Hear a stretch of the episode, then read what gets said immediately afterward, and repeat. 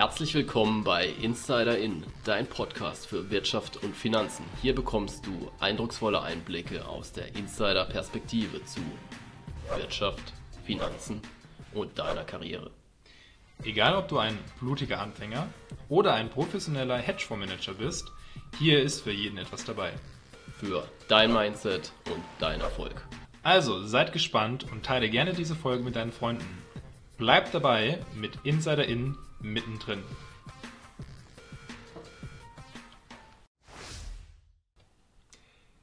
Die heutige Folge wird unterstützt von Lensecured. Lensecured ist eine Crowdfunding-Plattform, die sich auf den Agrarsektor fokussiert und hier die Projekte finanziert. Das Besondere bei Lensecured ist, dass die Finanzierung immer gesichert sind, das heißt ein echter Gegenstandswert dahinter liegt und dass in der Vergangenheit dieser Beleihungswert relativ niedrig war. Mit Lensecured kannst du nun in verschiedene Projekte innerhalb von Europa investieren und somit dein Risiko diversifizieren. So, dann kommen wir zu einem anderen Thema. Und zwar möchte Antonio vielleicht seine Wertpapiere an dubiose Shortseller verleihen. Ich weiß es nicht. Auch ein Weg, ein bisschen Geld zu verdienen, genau. Und äh, Dennis hat es ja schon vorher angesprochen, das Thema ganz kurz Wertpapiere verleihen. Äh, ja. Luis, vielleicht lass uns da auch da noch kurz ein bisschen drauf eingehen. Ähm, ich glaube, es ist sehr spannend gewesen äh, in Sachen eben Optionen was man machen kann. Äh, und ich glaube, es ist ein interessanter Weg für so manche Leute, sozusagen eine Art gleich, ich sage mal, Mini-Business, wie du es gesagt hattest, ähm, aufzubauen äh, und auch da ein bisschen, ein bisschen äh, Einkommen zu generieren. Jetzt lass uns vielleicht mal in genau dieses Case-Szenario reingehen, was, was Dennis gemeint hatte. Ich möchte meine Aktien, die ich im Depot halte, ähm, auch verleihen und auch Geld damit sozusagen verdienen. Ähm, vielleicht gerne auch nochmal ganz kurz ähm, zum, zum Ablauf, aber auch gerne so aus deiner Sicht, was sind so die Vor- und Nachteile ähm, und auch so ein bisschen die Renditen, ähm, mit denen man hier rechnen kann, wenn du das äh, sozusagen optimieren möchtest? Mhm. Kommen wir zur nächsten Rendite. Das ist tatsächlich nicht möglich, das anzugeben. Ähm, und das ist auch der Nachteil es ist eben ein, ein nicht äh, gut kalkulierbar, im Gegensatz zum Optionshandel, sagen wir mal so, ist es tatsächlich nicht gut kalkulierbar. Das ist äh, ja vielleicht noch so ein, so ein, kleines Sahnehäubchen, ja, was ich, äh, was ich mir dazu verdienen kann. Ähm, der Hintergrund ist folgender. Also zum einen, ich brauche auch hier wieder einen Broker, der das zulässt. Ja, also das geht, zum Beispiel mhm. bei den ganzen Neo-Brokern geht das nicht, aber auch bei den meisten äh, klassischen Online-Brokern, die haben keine solche Funktion. Ja, ähm, bei meinem Broker beispielsweise, da geht das. Ist auch der, wo ich äh, beispielsweise mein Optionsdepot habe. Da lässt sich das Ganze natürlich auch kombinieren. Ähm, und administrativ ist das eigentlich ganz einfach. In den Kontoeinstellungen klicke ich nur ein Häkchen an. Ich mache mit beim Wertpapierverleihprogramm. Dann ist das Ganze aktiviert. So, ähm, das Thema ist, äh, zum einen gibt es da tatsächlich so ein Mindestvolumen. Und ich meine, das liegt so je nach Broker so bei ab 50.000 äh, Dollar äh, Gegenwert mhm. oder Euro Gegenwert. Jetzt bitte nicht festnageln auf die Währung und die genaue Höhe. Da müsste sich dann Kann man ja nachschauen. jeder Interessent genau, äh, genau erkundigen. Ähm, weil eben ähm, für, für, so klein Volu oder kleiner volumige Depots lohnt sich das dann eben nicht, sondern die wollen dann halt möglichst am, viele dann am Stück verleihen. Mhm. Und dann kommt es halt sehr darauf an, was habe ich im Depot und was wird nachgefragt. Ja, also es wird auch nie so sein, dass eben der gesamte Bestand verliehen ist. Das ist in der Regel nur ein Teil und ähm, beziehungsweise es kommt sehr, sehr darauf an, was ich habe. Ja, wenn ich natürlich Aktien oder Wertpapiere habe, die gerne aktuell geliehen werden, dann bin ich natürlich, ist meine Verleihquote im Schnitt in der Regel höher.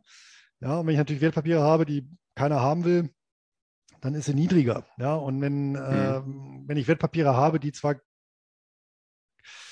geliehen werden, aber wo das Leihvolumen, ja, keine Ahnung, sag ich mal, äh, 5 Millionen im Monat ist, aber äh, das Volumen der Kunden, die diese Wertpapiere halten und an diesem Wertpapierverleihprogramm teilnehmen, ja, äh, ist dann eben 20 Millionen, dann kann man sich ja ausrechnen, ja, dann komme ich halt nur zu 25 Prozent zum Zug. Ja? Und mhm. dann hängt es wieder davon ab, äh, ja, Angebot und Nachfrage entsprechend, äh, wie hoch der Zinssatz ist. Also das ist keine verlässlich kalkulierbare Größe. Das ist so ein netter Mitnahmeeffekt, muss man sagen. Also da, das ist nicht so wie, wie, wie eine Anleihe mit festem Coupon, wo ich mir genau ausrechnen kann, okay, da kommt jetzt jedes Jahr Summe X oder jedes Quartal. Ja. ja. Und, und das schwankt auch, hm. schwankt auch sehr von Zeit zu Zeit. Also mal sind die Erträge ganz niedrig und dann schnellen die auch mal wieder in die Höhe. Ja, hm. ja definitiv. Ich meine, das ist ja natürlich ein ganz guter ähm, Vorteil für dich oder ein kleiner Goodie, den du mitnehmen kannst, ähm, wenn du eben das, sag, sag ich mal, langfristig zum Beispiel eine Strategie hast und dein Depot ähm, einfach aufbaust und über die Buy- und Holz-Strategie langsam äh, eben über die Zeit aufbaust. Angenommen, das würdest du so machen. Ähm, was ist so, da, also was, was siehst du für Risiken in dem Bezug dann ähm, mit diesem Aktien- oder Wertpapierverleih? Ja, das äh, Hauptrisiko hatte ich am Anfang gesagt. Das Hauptrisiko ja. ist, der Kunde, der es geliehen hat, geht pleite. Mhm. Ja, und, und der Broker geht pleite. Ähm, genau, und die Aktie oder, oder das verliehene Wertpapier ist in der Zwischenzeit deutlich gestiegen. Mhm. Dann hast du halt einen, sag mal, Buchverlust. Äh, du gehst natürlich aus der Position immer noch mit einem kleinen Plus von 3% raus, mit, mit Bezug oder zum Zeitpunkt der Ausleihe, ja. Aber das ist eben dein Hauptrisiko. Ja. Mhm. Mhm. Und ansonsten gibt es letztendlich keins. Ja, wenn nur der Kunde pleite geht, dann und die Wertpapiere sind nach wie vor im Bestand des Brokers, dann kriegst du sie halt zurück. Ja. Mhm. Ähm, wenn auch noch der Broker pleite geht, aber die Aktie meinetwegen gleich geblieben ist oder leicht gefallen ist, dann, äh, dann, dann hast du auch keinen Verlust. Also, ja, also wenn man jetzt also wirklich von, davon ausgeht, dass das, wie soll ich sagen, das regulatorische Netzwerk an sich äh, hält, ja, ähm, dann ist das, dann ist der Worst Case, Kunde geht pleite, Broker geht pleite und das verliehene Wertpapier ist im Wert deutlich gestiegen. Verstanden. Ja. Sehr gut, dann haben wir, glaube ich, mal ganz kurz dieses Thema Wertpapiere verleihen auch ähm, kurz noch umrissen. Ich glaube, die, der spannendere Teil ist so ein bisschen zukunftsgewandt und wir schauen da vielleicht mal ins, ins nächste Jahr noch, gemeinsam mit dir, Luis. Ich glaube, Dennis, Unbedingt. Was ist, dein, was ist dein, äh, deine Einschätzung? Vielleicht startest du sozusagen ähm, mit, mit Luis gleich rein. Mhm. Ja, also es ist natürlich immer so spannend, was, was erwartet man für das äh, neue Jahr. Also wir ähm, werden sicherlich ein Jahr haben, wo wir dann über Zinserhöhungen von den Notenbanken diskutieren, zumindest mal ähm, außerhalb von Europa. Ähm, es wird mit Sicherheit auch interessant sein, wie es ähm, ja einfach mit der pandemischen Lage weitergeht, ähm, wie, wie darauf die Börse ähm, reagieren wird. da sind wir natürlich auch gespannt. Ähm, Luis, ähm, was ist denn deine Strategie für das neue Jahr? Hast du bestimmte Pläne? Meine Strategie wird eine Fortsetzung derjenigen von 2021 sein. Das heißt, ähm, mhm. Anfang 2022 ist bei mir wieder Rebalancierungszeitpunkt. Das heißt, dann mhm. bringe ich wieder im Prinzip meine, meine Asset-Allokation ähm, in die gewünschte, ähm, ja, ins gewünschte Gleichgewicht. Das Dividendendepot wird dann ja, wie gewohnt weiterlaufen. Das ähm, Sparplandepot, was ich ja auch noch so habe, äh, wird nach wie vor weiter angespart. Und die Optionsstrategie, ähm, da habe ich natürlich äh, so ein bisschen die Erkenntnisse dieses Jahr für mich ausgewertet.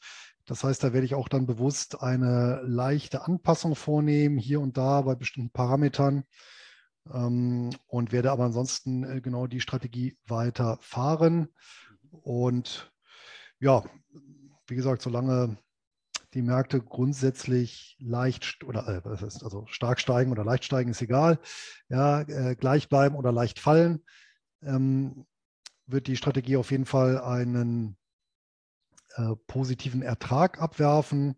Wenn wir natürlich nochmal so eine Situation haben wie Frühjahr 2020 oder meinetwegen tatsächlich mal so etwas länger währenden Crash wie äh, 2007 bis 2009, ähm, dann ja, äh, wird es natürlich auch da temporäre Verluste geben, aber auch das ist, wie gesagt, äh, durch das Risikomanagement äh, ja, ähm, oder ist da vorgebeugt und äh, auch entsprechend mit einkalkuliert. Ne?